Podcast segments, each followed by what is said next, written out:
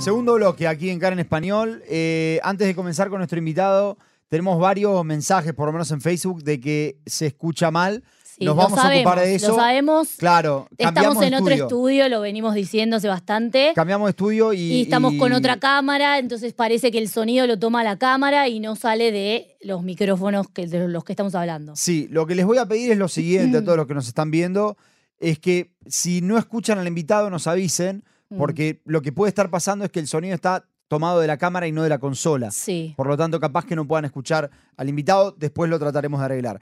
Nosotros hoy nos encontramos dentro de toda esta situación eh, de, de una guerra que comienza con este, con este ataque desde Gaza el sábado a las seis y media de la mañana. Mm. Y en ese sentido queríamos hablar un poquitito sobre, aclarar un poco también qué es Gaza, cómo, cómo funciona Gaza, qué es el sur, qué es Hamas, eh, ¿Cuál qué fuerzas políticas, cuáles son los intereses que existen en, en- en ese territorio. Y para eso queríamos hablar con el politólogo Mario Schneider, Sí. quien, quien estuvo varias veces en el programa. Sí, es nuestro Y analista. con, y con quien queremos hablar de estos temas. Así que, Mario, eh, Johnny y Jesse te saludan y te agradecen desde ya por, por el tiempo que nos estás dedicando. Esperamos que, que estés bien. Estamos todos relativamente más allá de lo mal que estamos en general. O sea, Mm. Creo que la, la situación en este momento en Israel es eh, realmente comprometedora y pesada, entonces eh, afecta de una u otra manera a todos y cada uno en este país. Contame un poco, Mario. A ver, eh, todo esto comenzó el sábado seis y media de la mañana desde, desde, desde Gaza. Sí. Para, antes de meternos en lo que es Gaza, contame un poco qué, cuál es tu análisis de lo que, de lo que sucedió este, este sábado pasado. Bueno, conocemos el contenido de las noticias y el contenido de las noticias es que eh, grupos eh, armados terroristas de Hamas cruzaron la frontera israelí, que estaba teóricamente defendida por una valla eh, en la cual habían también sensores y todo tipo de eh, alarmas que debían prevenir que se produjera un cruce de este tipo, no un, ataca, un ataque terrorista de este tipo, eh, y los sistemas fallaron. Fallaron porque, bueno, porque todo, saben como, como dicen en Chile, es echa la ley, echa la trampa. En el momento que tú haces algo, inmediatamente o construyes algo, eh, puede aparecer otra persona que encuentre la manera de sobreponerse a ese algo, si como en este caso es un instrumento defensivo, por un lado, y por otro lado, parece que jamás ha estado trabajando mucho tiempo en los preparativos para este asalto, para este ataque contra Israel, y más aún parece, y esto es algo que nos lleva a un eco eh, de las deficiencias que sucedieron en Israel en 1973, antes de la guerra de Yom Kippur, y recordemos que el 7 de octubre era 50 años y un día después del ataque del 6 de octubre eh, 1973 de Egipto y Siria contra Israel, y esto tiene mucha carga simbólica también por parte del Hamas. Entonces, eh, recuerda esto, que entre las fallas eh, había un concepto, concepción en la sociedad israelí de que la parte árabe es incapaz. Mm. Y yo creo que eso quedó totalmente anulado eh, por la guerra de 1973. Pero aquí en Israel se desarrolló, al parecer, un concepto nuevamente de que jamás era un grupo de, eh, eh, de ideólogos fanáticos, primitivos, incapaces, eh, obnu- obnubilados por su odio contra Israel y no eh, la gente que demostraron ser eh, a través de este tipo de acción militar el sábado pasado y hasta el día de hoy. Entonces, eh, yo creo que esto es otra cosa que hay que tener en cuenta. Luego, todo ha aparecido en las noticias. Ellos lograron eh, cruzar la valla en muchísimos lugares. Creo que Mm. hasta el momento solo el ejército sabe exactamente cuántos, pero se hablaba de primero de 15, luego de se habló de hasta 80 lugares y atacaron eh, 20 poblaciones israelíes, gran parte de ellos kibbutzim, algunos moshavim y tres ciudades, eh, pequeñas ciudades periféricas que están eh, alrededor de la franja de Gaza. Y no solo eso, sino que lograron, pese a la acción militar israelí, al contraataque israelí, lograron eh, mantenerse en algunos de estos lugares durante más de una jornada, más de 24 horas, eh, en otros algo menos, pero todo esto eh, habla de graves problemas que hubo eh, también en la parte israelí. Y eso sin entrar en detalles de quién fue capaz de actuar, cómo, cuándo y quiénes fueron realmente efectivos y quiénes no fueron efectivos. O sea, no entro en la crítica, sino estoy tratando de establecer ciertos hechos que llevan al cuadro actual. Eh, luego, la operación israelí, la contraofensiva, comienza con el intento de Israel de restablecer la soberanía y el control físico, militar, policial sobre los lugares atacados, sobre estos 20 poblados israelíes, poblaciones, pequeñas ciudades. Y como ya dije, eso toma mucho más tiempo del previsto de antemano, de lo que se creía o que se esperaba que debería tomar. Y en paralelo comienzan ataques eh, aéreos de la Fuerza Aérea Israelí sobre objetivos de Hamas y de Jihad Islami en la franja de Gaza. Y paralelamente el ejército israelí recluta un gran número de reservistas, ahora está calculado en 300.000, que es una gran parte del ejército reservista, y puede ser que se recluten otros 60.000, o sea, hay permiso del gobierno para reclutar otros 60.000, y por supuesto, se toman en cuenta todos los escenarios de deterioro posibles, que son, primero, Cisjordania, que hay una interferencia en Cisjordania, y la verdad que en Cisjordania en estos últimos dos días han habido muchos incidentes y hay un número de muertos palestinos, no se han anunciado bajas en la parte israelí, y especialmente se tiene mucho cuidado con el frente norte, que es frente a Hezbollah en Líbano, y también frente a otros grupos muy cercanos a Irán eh, en Siria. O sea, Israel, de alguna u otra manera, tras la sorpresa inicial, se ha preparado para una escalada, una guerra abierta en todos los frentes, y más que esto también, eh, Mario, quería, quería llevarte a lo que es la parte del sur, ¿no? Que, nos concentremos un poquito en lo que está pasando del sur. Vos antes decías, pensábamos que jamás era un grupo de fanáticos primitivos que no tenían, eh, digamos, fuerza para, para dar este semejante ataque y de golpe pasa esto. ¿Cómo llegó jamás a, ser la, la potencia, digamos, que estamos viendo ahora? bueno, yo no creo que sea una potencia y tengo que corregir eh, algo que dije antes porque tú usas la palabra pensamos y yo mm. dije se desarrolló una concepción o un concepto. Yo nunca fui socio de ese concepto. Yo mm. nunca, yo creo en general, así, así me enseñaron a mí, que hay que respetar a los enemigos no desde el punto de vista ético, sino hay que respetar para salvaguardar la propia seguridad. Lo peor que un estamento de defensa puede hacer es subestimar a sus enemigos. Esto lo vimos en el 73 y esto lo vimos nuevamente eh, desde el sábado pasado. Ahora, ¿qué ha hecho Hamas? Hamas ha hecho lo que hacen todos este tipo de organizaciones.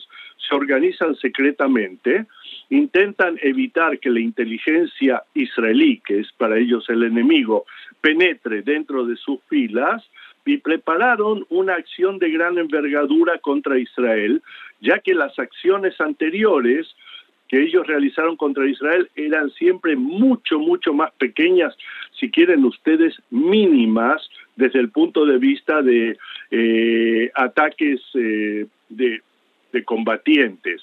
Eran acciones muy grandes desde el punto de vista de los ataques misilísticos, pero como Israel tiene un buen sistema de defensa misilístico, ellos idearon, al parecer, otro tipo de ataque, que es lo que ha sucedido ahora, para sacudir eh, tanto al Estado de Israel como a la sociedad palestina, como al mundo árabe, como a todo el mundo, interferir en el intento de normalizar las relaciones entre Israel y Arabia Saudita, que era lo que estaba en la mesa de negociaciones hasta estos últimos días, y eh, dar mayor eh, centralidad, relevancia, importancia, o llámenlo como quieran, al tema palestino desde el punto de vista interno y desde el punto de vista internacional. ¿Qué significa Gaza para Israel? Gaza para Israel significa un lugar que fue desocupado unilateralmente en 2000, en el año 2005 mm. por iniciativa del entonces primer ministro Ariel Sharon, que tras eh, sustentar durante muchísimos años una posición eh, muy dura con respecto a los palestinos y a la ocupación de tierras palestinas, llegó a la conclusión de que los asentamientos, la veintena plus de asentamientos en la franja de Gaza, para él eh, no eran un beneficio para Israel, sino todo lo contrario, una carga que se tornaba demasiado pesada, que no tenía ningún valor defensivo. Y esto ya es una vieja historia, porque los asentamientos, así como eh, sucedió en el Golán en 1973, asentamientos civiles frente a un ataque militar eh, pesado, que no es este caso. Este caso es un ataque de combatientes terroristas, quizás guerrilleros, yo no sé, pero es algo que tiene que ver con infantería. Estoy hablando de blindados y otras cosas, que fue lo que sucedió en el Golán en el 73, deben ser inmediatamente evacuados. O sea, la posibilidad, la capacidad defensiva que tienen estos asentamientos frente a un ataque pesado eh, es eh, muy débil, diría yo. quedó demostrado, diríamos, ¿no? Sí, aunque debo, debo afirmar aquí, esto es una afirmación de hecho, las, los grupos eh, preventivos que había en cada kibutz, en cada moshav, en cada lugar, kitot con enut en hebreo, ¿verdad? Eh, actuaron de una forma heroica y extraordinariamente efectiva para su tamaño y su armamento, pero resulta que son muy pequeños. En kibbutzim, que tienen cientos y cientos de habitantes, en general se trataba de menos de una decena de personas armadas que salían a enfrentar a muchas decenas y en algunos casos centenares de de terroristas de Hamas hasta los dientes, con armas más pesadas de las que ellos tenían, etcétera, etcétera. O sea, una situación muy difícil en este caso, pero esto en toda teoría militar hay que tenerlo en cuenta, que no se da como tarea a estamentos civiles defender un país frente a ataques de carácter militar organizados desde afuera. Claro. Eh, Mario, eh, quiero saber qué, por qué jamás está en el gobierno ahí y si es que, es realmente una, una opción eh, que jamás continúe siendo gobierno en, en, una franja donde estamos al lado de Israel, si, si nos tenemos que acostumbrar a una realidad con misiles o si hay forma de que exista cierto gobierno más civilizado. Bueno, eso depende básicamente de todas las partes, ¿no? Eso primero y principal depende de la parte palestina. Y lo que está claro es que jamás está en el poder por dos motivos. Primero, la única vez que se hicieron elecciones parlamentarias y presidenciales democráticas y abiertas en eh, lo que se llamaba lo que tendría que haber sido la autonomía palestina fue en el año 2006 y las elecciones del año 2006 las ganó jamás eso es primero. Eh, Israel había desocupado la franja de Gaza anteriormente, en el 2005, pero en el 2006, eh, en, eh, la franja de Gaza, que es un territorio muy especial. Bien, hay que decir que hubo una sirena. Una sirena en, en Sderot. Abim y Niram. Sí, es lo que es la zona alrededor de, la franja de Gaza y se corta toda la transmisión cuando están estas, estas sirenas. Sí. Mario, perdón, puedes continuar. No, no, no, por supuesto.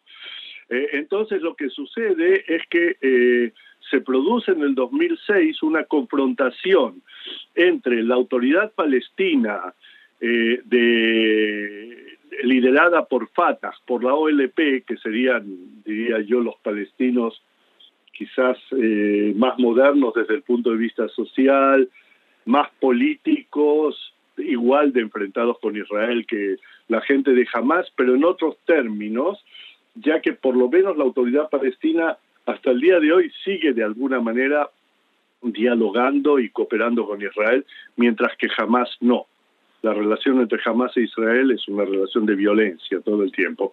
Eh, se produjo la confrontación entre la autoridad palestina y eh, Hamas en la franja de Gaza y realmente eh, el brazo armado de Hamas eh, hizo un golpe militar en la franja eh, de Gaza y se apoderó del gobierno de esa zona, expulsando a los representantes de Fatah, a los a la gente que teóricamente tenía que gobernar o que pretendía gobernar la franja de Gaza. Y de ahí en adelante la franja de Gaza funciona como un cuasi estado, o sea, no es un Estado porque no tiene las instituciones eh, del Estado, ni tiene los poderes, ni los controles que tiene un Estado, mm. pero indudablemente eh, gozan de un alto nivel de autonomía dentro de la franja de Gaza y eh, hacia Israel, Egipto y todo lo que hay alrededor de ellos,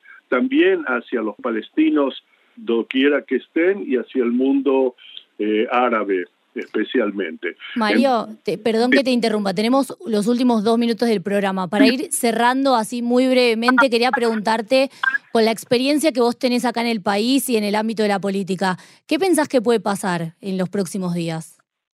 Yo te voy a contestar como me enseñó mi gran profesor, el gran fascistólogo Zev Sterner de la Universidad de Jerusalén, y que dice lo siguiente, desde la destrucción del segundo templo, mm derecho de profecía, dicen los sabios de Israel, para los pobres de espíritus. Y decía Zev que la Universidad Hebrea, como no queremos pasar por tontos, en vez de profetizar el futuro, profetizamos el pasado y sobre eso estamos de acuerdo. No sé qué va a pasar, sé que estamos en una situación de guerra y que eh, lo que estamos viendo es que Israel está incrementando sus ataques eh, frente a Gaza, existe la posibilidad que se abran otros frentes y eso sería muy malo para todos nosotros, pero eh, son posibilidades que hay que contemplar. Bien, bueno, Mario, te agradecemos muchísimo por este espacio, por la nota y esperamos poder hablar eh, próximamente con vos para analizar la política como veníamos hablando antes, ¿no? Bueno, ojalá mm. que volvamos a la política y dejemos de lado la guerra, porque mm. las guerras en general producen mucho humo, vierten mucha sangre y no llevan a ningún gran resultado. Exactamente. Tenés razón, Mario. Muchas gracias, ¿eh? Chao. Gracias a ustedes. Chao. Bien. Bueno, nosotros nos despedimos. Mañana vamos a tener un portavoz del ejército que va a responder todas nuestras preguntas que tenemos, seguramente ustedes también tienen. Muchas de las preguntas que se están haciendo últimamente. Bien, nos reencontramos mañana, entonces nos reencontramos en verdad a las 5 en el flash informativo, a las 7 y a las 9. Exactamente. En Radio Reca en español 100.3 y 101.3, en internet www.can.org.il. Y bueno, hasta mañana, Johnny. Hasta mañana será, nos vamos escuchando a Abel Pintos, la llave. Chau. Chau.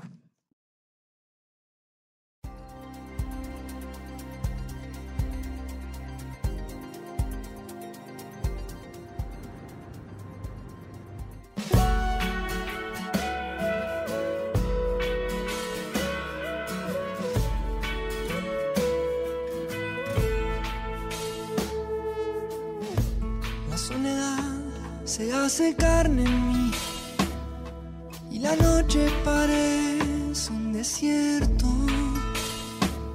pero llegas tú con tu inmensa luz y te declaras dueña de mis sueños.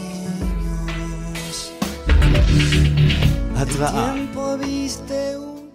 שדרות איבים נרעם ייכנסו למרחב המוגן.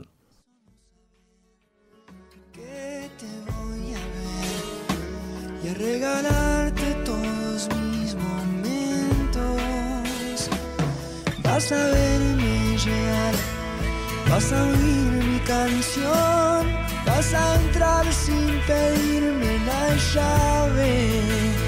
La distancia y el tiempo mundo no saben la falta que le haces a mi corazón.